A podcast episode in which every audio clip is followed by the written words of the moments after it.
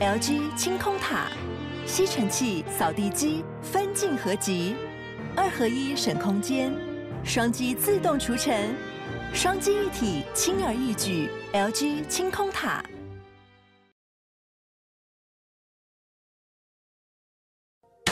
照顾你的身体，体贴你的心情，倾听你的生活难题。晚上八点，平衡你的身心灵。欢迎收听《全民安扣慧文时间。大家好，这里是九八新闻台 FM 九八点一，欢迎收听每周二晚上八点播出的邓慧文时间，我是邓慧文。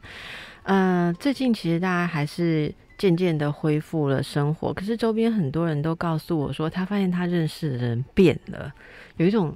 说得出来的改变，或有一些说不出来的改变，因为其实很多人在啊疫情的考验之下，在生活中呃有一些特质变得特别的凸显，然后也有一些个性上面的，应该说是本来有小毛病哈。会经过凸显之后就变得很放大，所以很多人都反映说：“诶，怎么好像之前在家工作一段时间，重新回到公司之后，怎么跟很熟的同事要重新磨合？因为他现在很多方式不太一样。还有有一些夫妻啊、家人也觉得那个，甚至连小孩都觉得人生观 顺序有一点不同哦。诶，所以在这个时候，其实大家。应该对心理学的兴趣或者好奇又被激发了一些。那我最近在书店的时候就看到我的好朋友这个资深的心理师翠芬哈林翠芬，翠芬的新书卖的很好。就是大家就会看到，就是我我常常会说书是躺着卖或站着卖了 哈。书如果第一个月嗯可以抓住大家的心的话，就会站很久。好，那如果不行的话，你很快就会变躺着。然后如果连躺都躺不好的话，你就夹着卖，意思就是 回到那个书架上。我们出版社的朋友在这里就知道，所以今天就特别请到翠芬来跟我们啊分享一下。呃，这本新书其实内容非常的扎实哦，很多的例子，然后。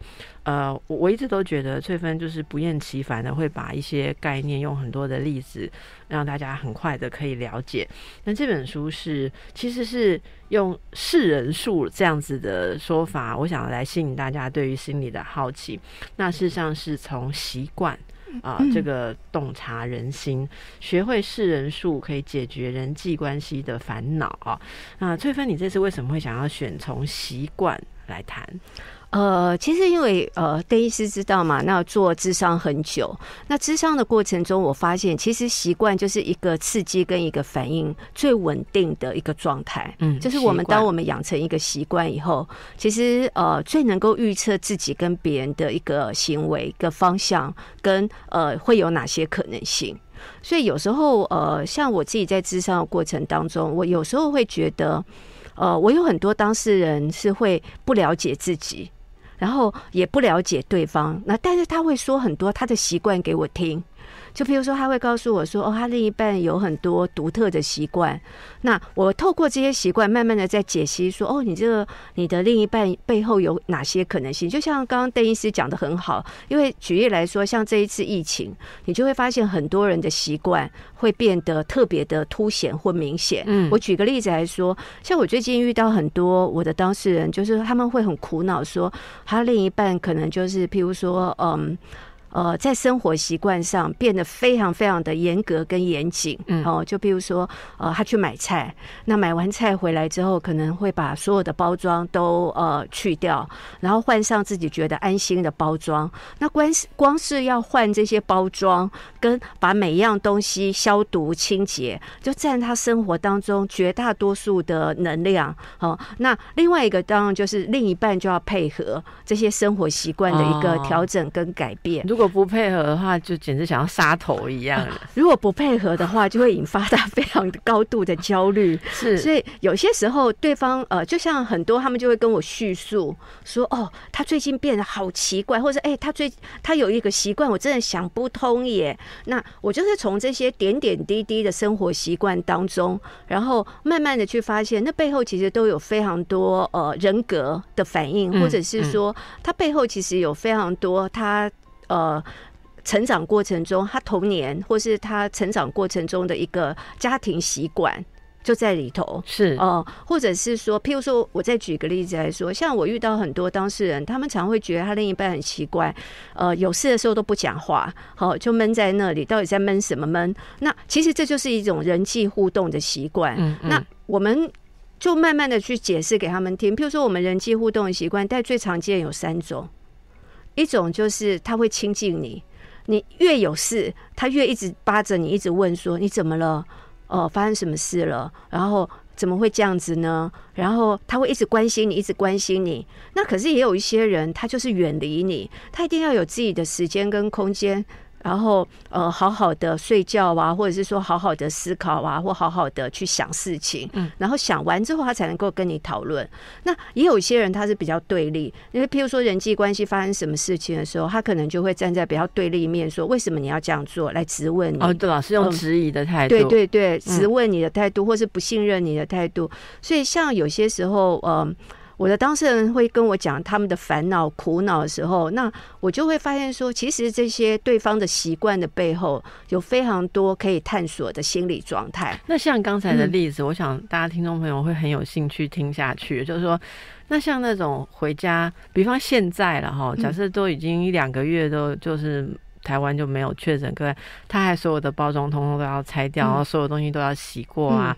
那那家人如果这个触犯他的规则，然后就会引发很大的责备的人，会反映出什么？我想大家都想知道。我觉得这个会反映出他内心当然是很没有安全感，所以他一定要透过这些清洗，然后换包装，然后做很多消毒的事情，来让自己安心跟放心，因为这是对环境的一个呃不安全感的一个呈现。所以那那怎么样才算是过度？因为我觉得很很有趣。我们我们来小小测验一下，翠芬你自己，如果、嗯如果我们硬拉出两嗯边，就一边是比较呃会。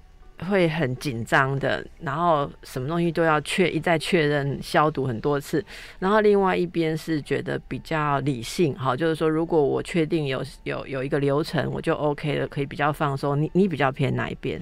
我觉得我还是会比较是确认，呃，我我举例来说啦，如果是我的话，我觉得在某个程度上，我也是会做消毒的工作。嗯，就譬如说我随身一定会携带酒精，嗯就酒精棉片。然后如果说我今天呃做一个桌子，我可能就会把它擦一遍。然后我感觉是呃这个桌子经过消毒，我觉得我是安心的。那你也算是很小心。那我就会比觉得我在这里工作，我就觉得放心。是那我就会整个放松下来。你知道我为什么？哦，但是你消毒过后你会放松吗？就是理性，我觉得你是嗯有理性嘛，你不会消毒之后，然后呃，马上又觉得说，万一什么东西飘下来，或者对，我会这样问，是因为我刚刚听你一开始在举例的时候，你举到就是很多人会，你的当事人会提到说他的另一半是。呃，可能过度紧张，或者甚至已经到了一种新的洁癖症状了嘛？哈，那很有趣。我在节目中其实有一两周，尤其是前几个月一两周，我们其实谈到我遇到的当事人啊，怎么几乎都是你对面那一边，他们都是扣音或者是来问说抱怨说他的另一半为什么都不怕，嗯然后他们是那个不断的洗，不断的弄，嗯然后他就问说我的另一半为什么那么奇怪，他为什么不会想再多 洗一次手？那我就记得那时候就有有一位听众朋友扣印，他说他是一个，他应该是一个。呃，有在工作的女性嘛，还是刚毕业不？反正蛮年轻的女性，她就说她那那一阵期间，我想好像是，诶、我要问一下同事，是三月还是四月的时候嘛？我我我们有做这样的主题的时候，他说他回家的时候，他妈妈会说不要靠近我，嗯十公尺以内嗯还是五公尺以内这样。然后因为他妈妈觉得妈妈整天都在家里，妈妈觉得她很干净。可是女儿有坐车、坐公车、坐捷运去去工作或者去见人，她觉得她的家人身上可能都会有带有感染的危机，只有她自己最干净，所以她可以作为一个母亲，可以叫小孩都不要靠近她。然后我们交朋友，她其实她是一个非常冷静的声音，他就说：“请问我妈妈这样子是是有一点太夸张吗？” 她讲的很客气。那我就觉得那时候真的是有很多就是不同对立面的人很很难去了解嗯另外一边的心态。像你刚刚讲到说，诶了解说这种控制欲很强的人，其实是他没有安全感。嗯，对环境，我对我我觉得这个就是我会推荐大家《翠芬》这本书一个很重要的原因，因为当你开始了解说他的出发点是有一个你可以同理的。你可以了解的理由说，你们才有办法开始去沟通。例如说，你可能要针对，如果你觉得他让你很困扰，你可能不要只有反抗，因为因为你知道，假设我很没有安全感，翠芬是我的这个伴侣的话，然后我你看我这样洗，如果你讲一句说干什么啊，哈，过头了吧，我一定更没有安全感啊，啊因为我会觉得。我我不但不确定我的生命，我我连我的爱都不确定，我就觉得翠芬不爱我了，我一定变本加厉。我本来喷三次，我可能喷一罐酒精嘛，哈。真的，邓医师讲的很好，就是说，当你不理解他的时候，你给他的回应其实会增呃激发他的症状会更严重。因为，譬如说，你说干嘛那么紧张啊，大惊小怪的，呃，你你这样子歇斯底里，真是受不了你。那你没有一句是让他安心的啊。嗯所以有些时候，我觉得我会写这本书，其实就是要让大家知道说，当他有这样的状况的时候，他当然是基于对环境或对外在的事物的不安全感，所以他透过这些是让他自己觉得安心。那你这时候要做的是让他觉得安心，对，而不是让他更不安。所以，像很多时候我，我真的会觉得，好多人的安慰啊，会让别人觉得更不安心。就譬如说，哎呀。不干不净，吃了没病。你有没有很常听到这种话？你这时候如果跟一个极度焦虑的人跟他说啊，不干不净，吃了没病，多一点病毒，我们增加抵抗力。哦，这个好常讲，我还听过一个比这个更糟的，我还听过一个版本是有一个人他就是很很注意这个清洁，然后他的家人因为不想要他弄得这么夸张，那个家人跟他讲说，你知道吗？你越担心什么，什么都就越会找上你。那这样他不是更紧张我？们通常不是都劝人家说什么你要发愿正向的事情，我们不是都会讲，像我演讲也常提到说，大家去看那个以前有一本书很很受欢迎，叫做《秘密》嘛。他说你要向宇宙下订单，有没有哈？然后那个人要安慰那个所谓有洁癖的人的方式，竟然跟他说：“你这样整天都想着病毒，你就是不断的在呼唤病毒。”然后那个人哦，整个人快疯掉。因为这样就会让他的想象更爆棚啊！他说他他被他讲完之后，他全身都不舒服，他立刻去从头洗到脚。当然，当然，真的很不会安慰人。对，所以你就会发现，当你不理解的时候，你做的、你说的，反而会激发对方更不安。所以我我自己真的会觉得啦，当一个人不安的时候，其实理解之后，譬如说像我的话，我可能就譬如说，嗯、我会做一些让大家大家彼此可以安心，譬如说，呃，像呃我们诊所。就需要洗手啊，消毒桌面啊，消毒呃空间啊，就不断的消毒。那我通常都是乖巧的，我都会说，呃，环境我已经消毒好了。那像每个当事人来，我都会说，刚刚呃前一个离开之后，我后面这个我都有再重新消毒过，然后我有把什么把什么什么什么消毒了。那这样子，你就会让一个人进来的时候，会感觉到这个空间你是经过特特别的呃呵护的对待的，跟呃，然后他们就说好，然后他们就会觉得很安心。对对，所以你是要让别人觉得说哦是安心的，那你就说哎，我回来。我赶快去洗手，或者是说，哦，我回来之后先把衣服换掉，或者是说，呃，我做什么，呃，就会做一些比较严谨的事。那有些人就会一直，呃，觉得别人大惊小怪。我再举个例子，像，嗯。我有遇过这样的状况啦，就是譬如说，呃，在这样的一个呃状态下，那通常你去了医院之后，你回家，通常会希望你赶快把你身上的衣物都呃，就是拿换拿去清洗换洗。那对方却这时候却躺在床上，他就去给你呃，就是说我好累哦，然后他就穿着他整整套衣服，有没有？连换也不换，外套也不脱什么的，然后他就瘫在床上说他好累，哇！有一边就已经是立刻已经 我们周边其实很多朋友是这样，因为朋友的已经不能接受了，对，嗯，所以这真的就是所谓世人，并不是说你可以预测说哦从他那里获得什么，而是说当你们相处，你觉得对方有一些你不能了解的东西的时候，你如何去根据心理学知道他出于什么、本于什么，然后这是什么东西的一个反应，你才能够让问题迎刃而解。所以，我想这是为什么你会在封面的副标写说这是可以解决人际关系的烦恼，一定要从这里开始。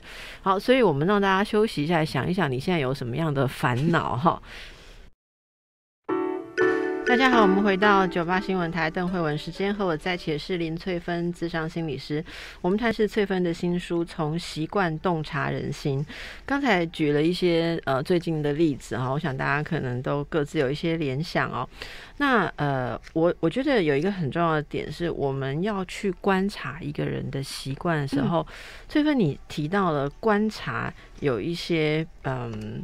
必须的哈，就是很多人他自以为他很很会观察别人哦，但是呃，当他没有抓到这个观察的原理的时候，其实他就是怎么说呢？他会呃，好像我们说瞎子摸象这样子哦，就是说其实。其实你好好，比方我随便举个例子好了。那天才有人在聊说，怎么会夫妻两个人在描述前天发生的事情给智商师听，两个人讲的完全是不同的版本。好，那我说其实这没有什么，你们家就是那天有一头大象嘛，太太从屁股后面摸过去，先生从。鼻子这边摸过去，所以先生描述又细又长，太太说又圆又大。我说这是一个很简单性，他们就笑了哦，就说呃这个例子很容易了解哦。所以我说没有办法看到全貌，这是一个问题了哈。那我想作为一个心理咨商师，我们可能很习惯去观察一些东西，但对大家来讲可能是陌生的嘛哈。所以我想来告呃就是提一下，翠芬这边有列一个测验，让大家测验一下你的观察力敏。不敏锐，在书中的二十九页哈。那其实这里面大家可以练习一下，说你能不能好好的呃，就提升你自己的敏感度。那接着第一章，你就可以去开始去想象说，哎，从一个心理师的眼中，我们其实会看人的什么哈？那其实常常有人会不会有人问你说，翠芬，哎呦，那你是心理师啊哈，然后又那么资深，所以我跟你相处，日常生活相处，一切都被你看透。你通常怎么回答这种问题？太长了，嘿，呃。太常遇到这样的状况，他们觉得我们好像是瞬间就可以了解他，那我就会通常会回答他说：“我没有那么厉害，嗯，呃，我还是需要经过很多的相处才能够慢慢理解你。”那我曾经有遇过一个很有趣，我可以跟你分享。我曾经有跟一个好朋友的呃。呃，就是朋友一起吃饭，那我后来发现说，嗯，男生跟女生跟心理师一起朋友哦，朋友之间的互动，那个感觉不一样。那通常我的呃很多男性的朋友跟我吃饭的时候，他们比较怕我看穿他们，可是女生的朋友就会刚好希望被你看一下，他就说你觉得我这样是怎样？你分析一下我，你就 是。啊，那我就说，我真的没有这么厉害，不是从你一个举动，我就可以呃马上就是下结论，所以我会一直跟他们说，我是没有办法说，呃，你跟我讲一个线索，那我马上就给你。一一一个那个呃，整个分析结构那样子，那其实是没办法。但我我就会发现说，有些时候啊，当有些人是喜欢你，很清楚知道他的状态，他就会觉得你好了解我，我觉得好感动。可是我也发现有些人，当你呃别人越了解他的时候，或是他觉得别人可能会知道预测他下一步会怎么走的时候，他是会慌乱的，对，他会觉得不安的，他会觉得你这样打开我，可是有些。可能我并不想让你知道的，所以像这样，他们就会提醒我说：“哦，呃，翠芬，你要口下留情哦。”我说：“翠芬，你你你，呃呃呃，不用讲的太清楚，不用讲。其实我没那么厉害的。其实我觉得我也不是一个水晶球，像摸一摸 啊，魔镜魔镜魔镜，他是一个什么样的人，然后就马上呈现出来。对啊，其实我觉得大家都对做心理的人会有这样子的好奇啊，哈。那。我觉得一方面是说，但当然，我觉得会有一些习惯性的洞察。我觉得这个是可能随时随地都都都在运作的。我我不能否认说，其实我会看很容易看到一些东西，但是通常我们不会没事去告诉你，你没有准备好要听的话，即便是跟个案工作的时候，其实我想有一件最重要的事情是，呃。所所有的想法，你是不是用来呃要让要让对要帮助对方去认识他自己，也必须是在对方频道恰好可以开的时候。所以，我想一个呃很有深厚的修养的人，不管他有多么样的世人数。他应该基本上要试的第一点就是这个人有准备好要听这些话吗？如果这一点都不能试的话，我觉得你可能会是一个很粗糙或者是很暴力的观察者。这一点一定要在呃我们往下介绍之前先跟大家说，因为我每次都好怕大家听了一点这些东西之后，就去得罪周边的人，就开始去分析他妈，好他兄弟姐妹，他真的很顾人怨哈。哎，你也不用打电话来随便分析我们，我们现在没有做。这个邀请，你知道我的同事怎么回答这个问题？就刚刚那个说，哎，你们是不是随时都在分析别人？我的同事说，嗯，有付钱的我才会分析。好，OK，来，那么我们就来说说哈，心理师通常会看这些东西。我来念，我来帮你念，然后待会让翠芬来逐一解释一下。嗯，我就呃一次念个两条，然后你来解释一下为什么这这个观察很重要。好了，第一第一项是情绪稳定性。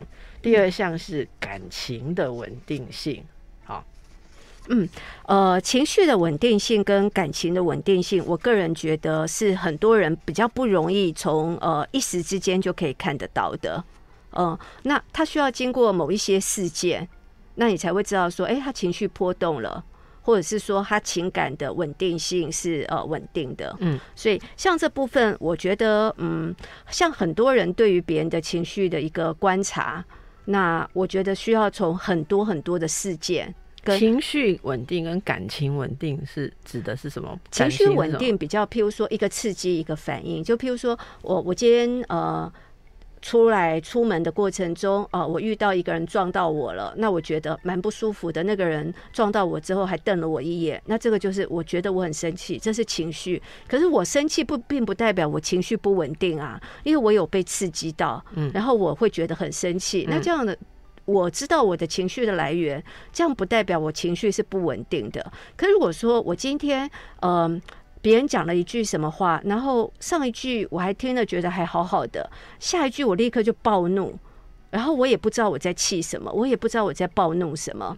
那我就觉得这样子的话，我们可能会看到这个人情绪比较不稳定。是，那这样是不太一样的。如果说我发现，哎，他情绪常常很不稳定，然后我并不清楚在什么样的状况下我会得罪他，我或是我会激怒他。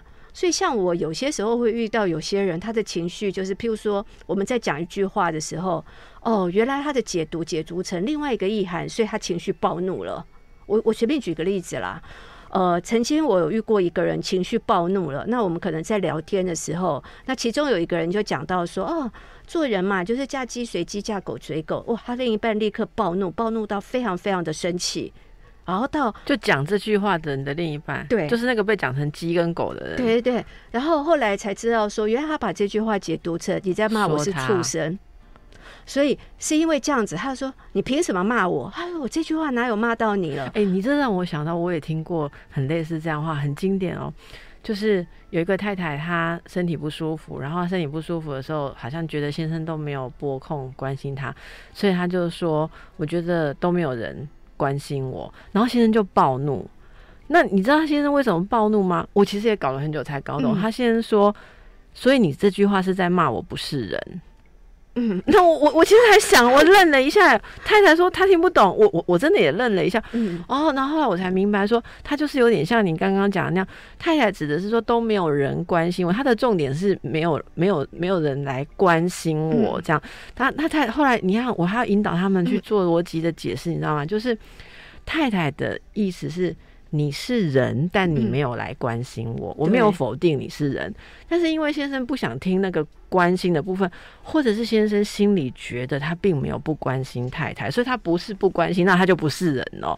哎，吵这个吵了很久，哎，所以有时候也就会发现，这就叫做情绪不稳定。因为有些时候，当一个人情绪来的时候，到底他是为了什么，那就跟他的解读是有关的。所以，如果我很仔细的去听跟看的时候，我慢慢可以理解说，哦。原来他是把我说啊都没有人关心我，他把关心两个去掉了，他变成说都没有人，对，或者是说那我不是人吗？然后你你你把我当成什么了？嗯好，或者是说，呃，你是怎么样来看的？呃，你他就开始有非常多过度的一个连接，跟过度的一个呃激发他的情绪，那这个会跟解读很有关。所以有些时候我真的会觉得看一一个人的时候，真的非常需要看他这个部分的稳定性。所以你说这是情绪，那感情是指他一个一个持续的心情状态嘛？就就是说他，例如说呃，他他也许目前是处在一种可能都是很正向啦，充满了爱，例如说对这个团体很热忱，可是他会不会很容易就变化掉？对是这样子的。嗯所以这两个稳定性对于你跟一个人相处是很重要的观察点。对我，我觉得呃，你可能要去了解说他会怎么样。嗯、情感的稳定性包括嗯、有些人可能是呃。心情，他的情感是会随着他的心情而转变的。嗯嗯，就譬如说，呃，我不晓得邓医师你会不会遇到同样的状况，但有些人的呃，常会说我对你没感觉了。这句话有些时候，呃，很多人会因为这句话而受伤了。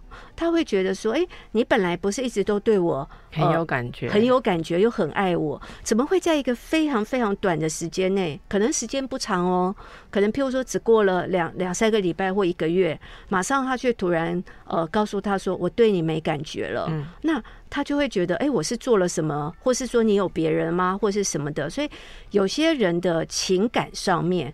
他没有办法专注在一个人的身上很久，或者是说或者一件事上面啊，三分钟，对他常会因为嗯某某一个情绪的变化，而他可能就会把他的呃情绪情感从你身上移走了，或者是说他只因为你做了某一个事情，让他觉得不舒爽，那有可能他就会觉得整个熄灭这样对子。，我就不要跟你在一起。其实职场有时候也会有嗯遇到这种人，你也许有个同事，他上个月还对这个 project 非常的热忱，可是中间可能有一个什么东西，你下个月再看他说他已经完全不碰这个案子了，就是突然间冷掉。这个也是跟你要懂得跟这样子的人相处，你不要太期待他会很持续。我想这就是我们世人很重要的一个部分哦。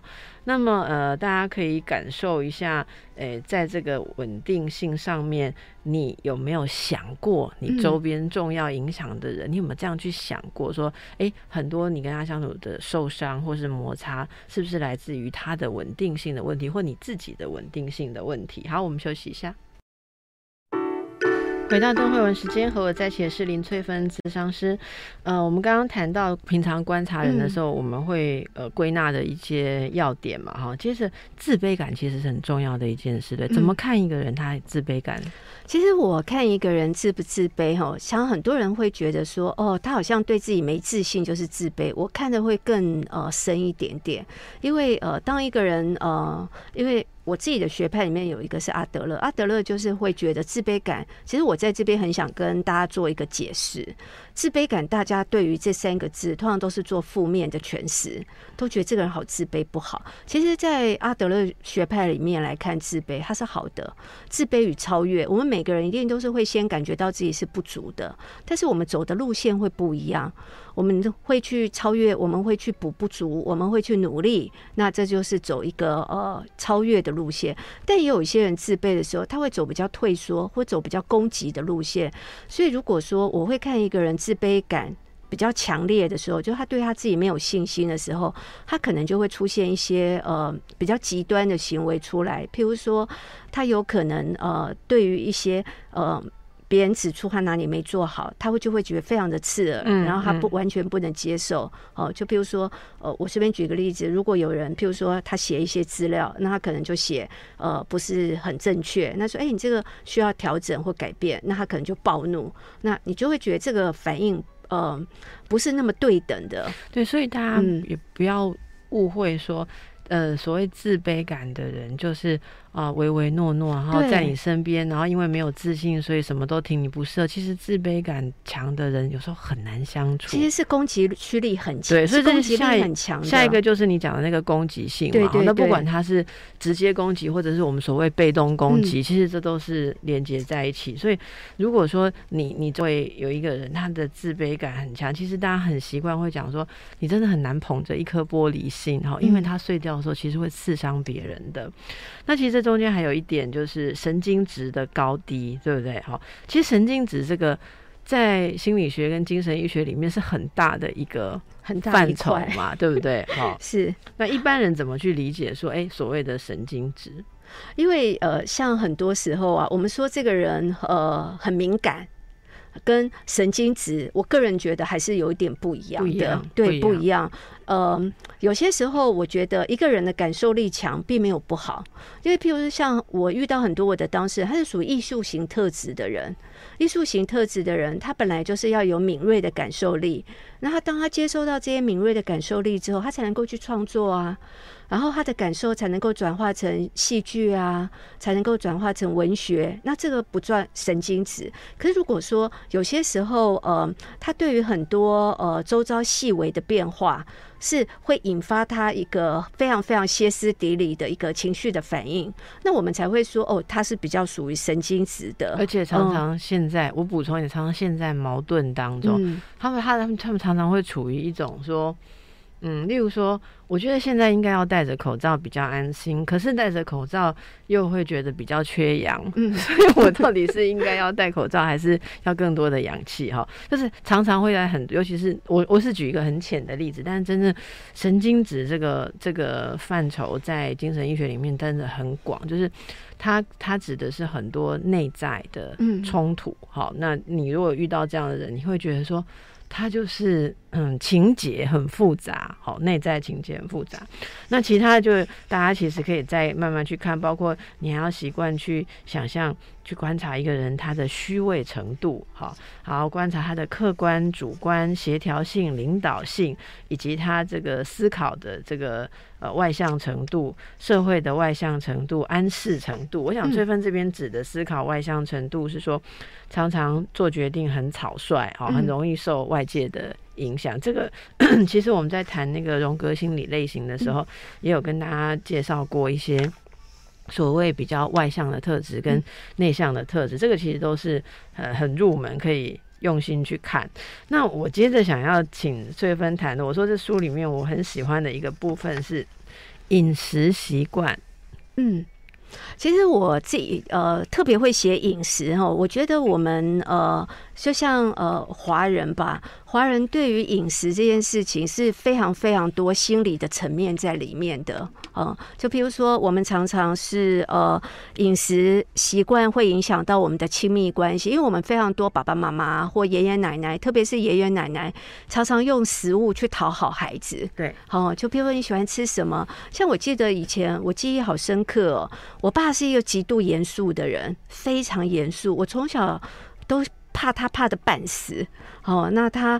规定我们呃什么东西要怎么做啊，然后都好严厉哦。可是他对孙子就完全不一样，他会去讨好孙子。那比如说，他如果知道他孙子很喜欢吃养乐多，他就一直给他吃养乐多，一直给他喝养乐多，一直给他喝养乐多，去讨好他。我就从我爸身上就会看到说，他是不一样的爸爸跟爷爷。他在扮演爷爷的时候，他就会用食物去讨好孩子。嗯嗯，那即使跟他说他已经喝过一罐，他还是会为了要看他的笑容，他就会用食物去讨好他。所以有些时候我就会觉得，哦，食物不只是食物。欸你刚刚那句话我觉得好重哦，就是那种大人为了看到小孩的笑笑容容的时候，嗯用食用小孩子喜欢的食物去讨好他，所以这里其实你看到这样的东西，你就会想到说，这个大人其实是需要怎么讲，从小孩这边感受到自己的重要性，对不对嗯？而且他会看到他笑容，就会觉得很开所以这就是为什么很多我我听到的啦，就是譬如说，如果我的当事人是媳妇，她就会非常气，非常气爷爷奶奶或外公外婆一直给小孩吃糖，对，因为。外公外婆 他只想看到他的笑容，他就会忽略说，呃，可是他自己当爸爸妈妈的时候是不一样的哦。嗯所以有些时候你就会看到说，哎有嗯，这些行为的背后，它是有一个更深一层的意涵的。那我再举一个例子来说，曾经我有一个好朋友，他跟我分享，他就说他是素食素食主义者，他从小就吃素。那有一次他约会，他长得蛮漂亮的一个女生，然后他约会的时候，有一个男生就一定要强迫她去吃荤的，而且他吃都已经吃素了，他要带她去吃牛肉，呃，就吃牛排馆。那他的理由是说。因为你从来没有吃过好吃的牛肉，所以你才会吃素，你才会不吃牛肉。你放心，我带你去吃一个世界上最好吃的牛肉，保证你对牛肉的观点从此改观。那我的朋友就告诉我说，他一直极力的抗拒，说我不吃牛肉，我不吃牛肉。那那个男生还是硬要带他去牛肉，就是去牛排馆。他告诉我说，他光是走进那个牛排馆，他立刻恶心反胃，想吐，立刻跑掉。他没有办法再接受，我觉得他是对这个男生恶心反胃吧。对，可是真的很多人有这种，就是强迫胃，对对，强迫你一定要吃什么。哎，那像这样子的的的人啊，假如说是这个女性哦，她她可以了解到这个男性的这个习惯背后，其实是一个很强势，想要就想要。从改变你来感受到自己的存在感或影响力吧，影响力那个不是只有牛肉的问题。影响力，我可以扭转你的从小饮食的习惯。我真的觉得很可怕。如果当他的伴侣以后人生是怎样，他就要一直扭转你的人生观，要扭转很多很多的事情。其实他的背后所意涵的就是一个影响力。我可以扭转你的习惯哦。所以有时候我自己在呃在看这个过程中，我就会发现，其实我们非常多的人。不太从饮食上，你也会看到尊重还是不尊重。像我也曾经遇过，我有一个朋友啊，他没有办法看任何瓜类的食物，所有瓜类都不行，苦瓜啊，或者是说什么呃各种瓜。我是有遇过不能看鱼眼睛的，不能看瓜，我第一次听。还有还有，譬如说像西瓜籽，他也不能看到，他就会心悸冒冷汗。呃，后来我们呃就跟他聊天，才晓得说，因为他的小的时候，他会可能会有偏食的习惯，所以他妈妈就是为了避免这个孩子偏食，就有一点强迫喂食的这样的一个，就逼他一定要把东西都吃下去。所以他那时候呃，我推论啊，他在当时可能有一个对于饮食的食物的创伤，以至于他之后再看到同样的食物的时候，像苦瓜，只要是瓜。苦瓜啦，然后或者是木瓜里面，或者是西瓜，他只要看到这些，他就会不自觉的。哎，那我问你一下，最近反胃想吐。我问你，最近端午节嘛，哈。那那种会强迫性的吃粽子的人是这样，就是明明不爱吃，可是就端午节到了，就是一定还是要买粽子来，然后一定还是要吃，然后吃的胀气啊、恶心啊，然后胃胃食道逆流，可是还是要连续的把那里所有的粽子都一天蒸一个来吃完，人是什么？要怎么理解？这个我在想，有一有一种心理就是基于说不能浪费，不能浪费掉食物啊，不要买就好了，他为什么还要去买一瓜这样子？但另外一个就是说，他可能有一个比较，我我不认识他，但是我想背后会不会有一个可能性，就是说，呃，传统过节，所以他他对那个有什么情感的对依赖这样子，他他他认为过节一定要吃粽子，所以再怎么样都要应景，所以也许他背后有一个传统的观念是深的。哎，你这样讲，我觉得可以解释，因为我说的这一位女性，可能就是。老年，然后子女都忙嘛，然后都有的在国外，就不在自己的身边。我在想说，他为什么一个就一个人，然后可能就同同住在台北的子女，可能只有两三个人，就是一家两三个人，他为什么买那么多粽子？会不会是一种？他在怀念以前那种大家庭哈，也在催长这样子，然后好像他的父母还在的时候的那个状。你这样讲，我觉得有哦。我觉得会耶，因为食物其实是会唤起我们童年的回忆的，所以有有些时候我们会找食物，有没有？哦，这是我小时候吃过的味道啊！你这样讲，我我要我要煎它。对对对，其实我我前天晚上明明就已经吃饱，而且就应该要睡觉的时候，我们知道这个年纪睡前是不能再吃东西的时候，可是我还吃了一个鸡掌，就然后撒了很多的糖，而且是砂糖脆脆，因为小时候阿妈就是这样给我吃的。对那，那时候就觉得说，哎、因为因为妈妈给了我几颗那个那个甜粽，我就觉得不能不吃这样，然后吃了半夜又在胃食道逆流哈。好，那我给大家休息一下，你有没有乱吃哈？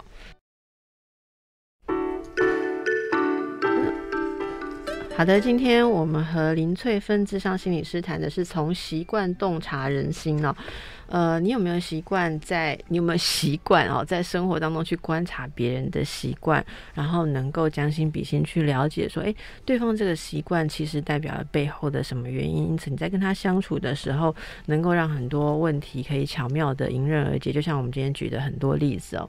那刚才我们谈到说饮食习惯嘛，哈，啊，包括说你会不会有一种呃小时候的记忆啦，哈，或者说用这个食物来表达很多。没有办法用言语诉说的情感，还包括有控制嘛，哈。那这里其实呃有蛮有趣的，就是翠芬你提到喝咖啡，对不啊，对？对，是是，你每天都喝咖啡，对所以你也有观察，我觉得这个也很有意思哦，因为。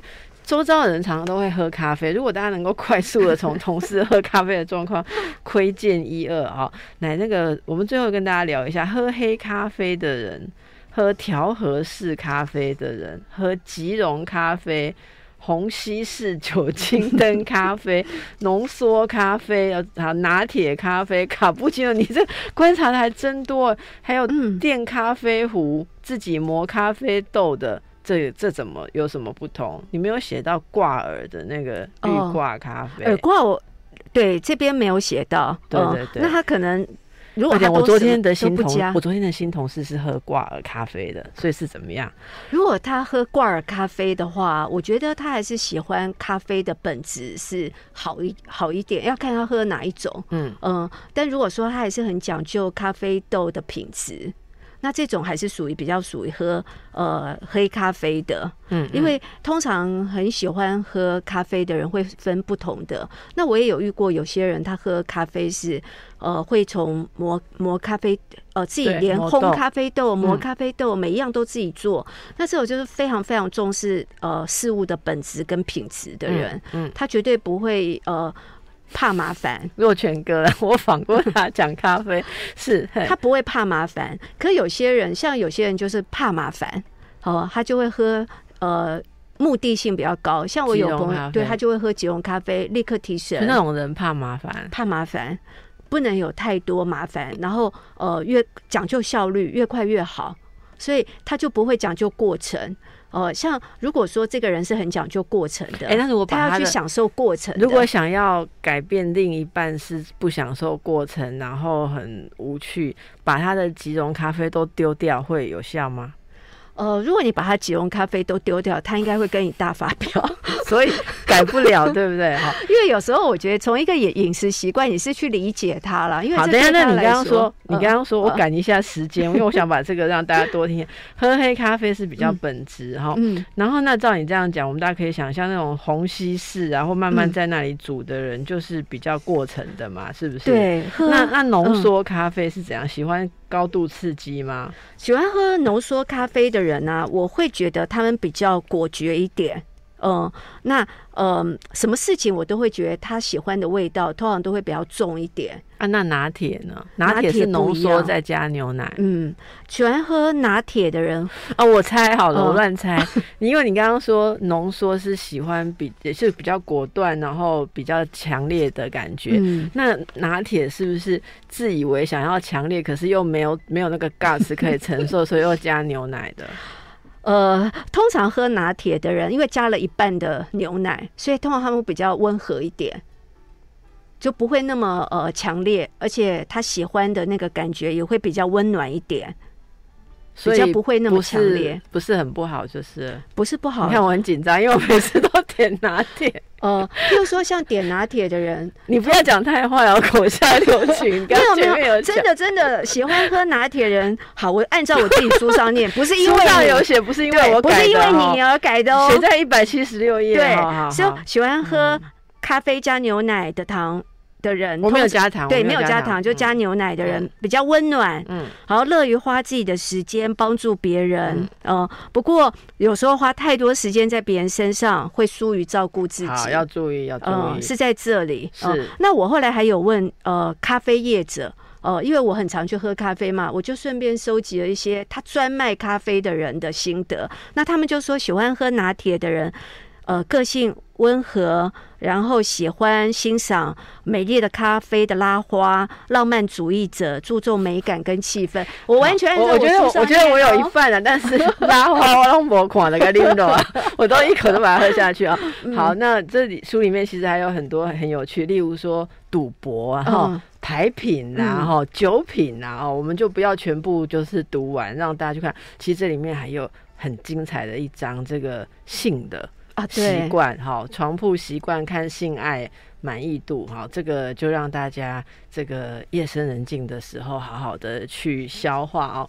那呃，本来今天要让大家扣印，然后是因为没有时间，然后就我的习惯就是比较随性。如果来宾聊得开心的话，我们就多聊一点。那大家如果有什么回应的话，其实可以在我们 News 九八的官网上面哦，也可以做一些讨论这样子。其实大家听广播，呃有时候听听会互相变成朋友，因为觉得哎、常常这两个人在讨论问题。那我们也很谢谢呃翠芬在百忙之中来跟我们分享她的新书《从习惯洞察人心》。那也祝福大家可以好好的看人哦，那也好好的被看懂哦，那大家可以互相了解，更加的愉快。好，谢谢大家，谢谢翠芬，谢谢。